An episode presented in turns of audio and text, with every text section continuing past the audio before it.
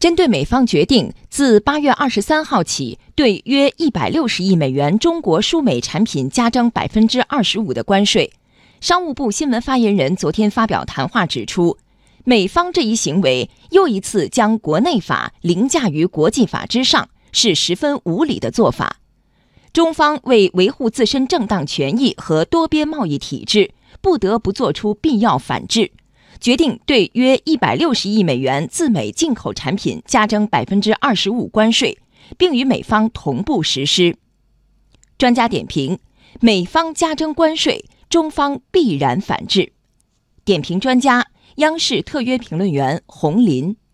中方的反制来得非常的及时，那么所传递的信息也非常的丰富。我觉得这里面有三点，那么值得特别的关注。第一就是说，面对美方的这种施压、制裁、讹诈，中方必然做出反制，这一点毫不含糊。中方会拿出充分的武器来维护自己国家和人民的利益。不管是三百四十亿，还是这一次的一百六十亿，中方都是及时的出台了反制措施。那么第二点信息则是在于，美方的单方面的施压，不仅不能够达到目的让中方低头，而且在很多方面。美方的这种想法也会适得其反，因此呢，美方挑起经贸摩擦以后，在美国国内很多有识之士其实是非常的忧心忡忡，他们担心这样的一个经贸摩擦不仅保护不了美国的利益，相反会使美国面临一个非常尴尬的局面。那么第三一点也是这次的反制措施所传递出的一个坚定的一个信号，就是中方有充足的信息、丰富的手段来保护自身的利益、我们国家的利益、人民的利益，包括维护自由贸易和多边那种体制。如果美方针对事件挑起一场经贸摩擦，那么最终我们。发现美方是站在了全世界的对立面上。